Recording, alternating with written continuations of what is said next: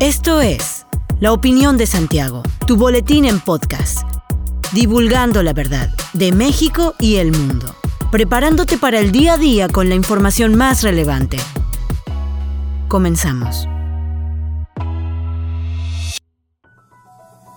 Buen día, bienvenido a la Opinión de Santiago, una dosis breve de información para arrancar el día con lo más relevante a nivel nacional e internacional. La Comisión Ambiental de la Ciudad de México anunció la suspensión de la contingencia ambiental por ozono en el Valle de México desde la noche del miércoles. No obstante, se prevé que el día de hoy la calidad de aire sea de mala a muy mala, lo anterior debido a que las concentraciones horarias de ozono fueron menores a las que establece el programa para dar por concluida la contingencia y motivada por la pérdida de intensidad del sistema de alta presión sobre el Valle de México y a partir de hoy se ha desplazado hacia el Golfo de México, favoreciendo mayor ventilación y provocando una mejor dispersión del ozono, aunque el resto de las variables meteorológicas permanecieron sin cambios relevantes. Por lo anterior, invitó a la población en general a que evite en la medida de lo posible el uso del automóvil, con el objetivo de contribuir a la disminución de emisiones y minimizar el riesgo de que la calidad de aire alcance niveles muy bajos.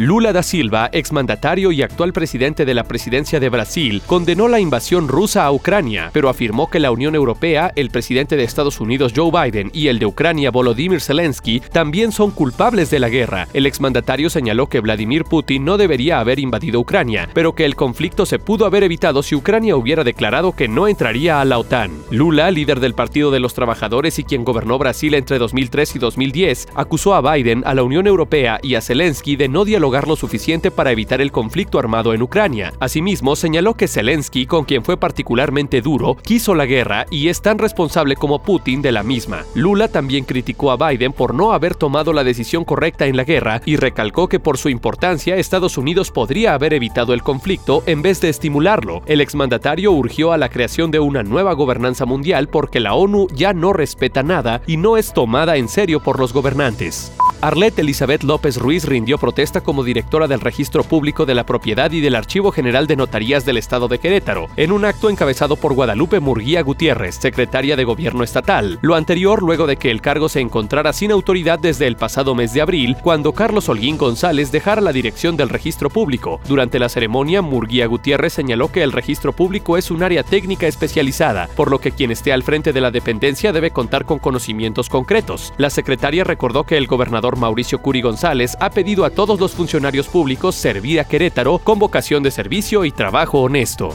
El alcalde de Querétaro, Luis Bernardo Nava Guerrero, participó en la inauguración del restaurante Sayel Deck Private, cocina tradicional yucateca de elaboración artesanal. En un comunicado se señaló que es un espacio que confió en instalarse en la capital queretana por su desarrollo, su gente, historia y por el turismo que existe. Mariela Morán, secretaria de Turismo del Estado y representante personal del gobernador Mauricio Curi González, agregó que el éxito de Querétaro es el trabajo en conjunto entre el gobierno estatal y municipal al impulsar el turismo como un motor de desarrollo y beneficio para la y los queretanos. El restaurante Sayel Deck Private está ubicado en el número 92 de la calle 5 de Mayo, en el centro histórico, y durante este evento destacó la presencia de la señora Sayel Bonfil y Eddie González, dueños del restaurante Sayel, Felipe Fernando Macías y Paulina Aguado Romero, diputados federales, Esaú Magallanes Alonso, presidente de la Canacitra Querétaro, Garabet Narinian Valenzuela, presidente de la Canirac Querétaro, Israel Heredia, director operativo del restaurante Sayil, entre otros funcionarios e invitados de honor. Animal Sagrado se convirtió en el primer proyecto queretano en hacerse acreedor al Fondo a la Creación Cinematográfica en la categoría de producción de largometrajes en colaboración con los estados, y que se filmará próximamente en la entidad. La película será dirigida por Gladys G. Lizárraga, presidenta de la CO, presidenta de la Cofradía de la Cinematografía y el Audiovisual AC. La dirección de fotografía estará a cargo del cinefotógrafo Patricio Pacheco, quien cuenta con más de 10 años de experiencia en la rama. Por su parte, David Fonseca y Alex Camargo estarán a cargo de la producción, que contará con más de 60 artistas queretanos entre cineastas, músicos, danzantes, actores y otros. Animal Sagrado relata una parte importante de la emblemática vida de la actriz de teatro Verónica Carranco, quien se ha caracterizado por su lucha por construir un estado lleno de teatro y además seguir cultivando la semilla de la actuación en cientos de jóvenes en su escuela EMPA.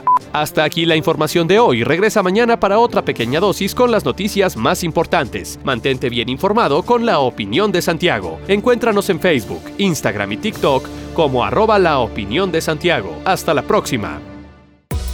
La opinión de Santiago. Comprometidos con la verdad.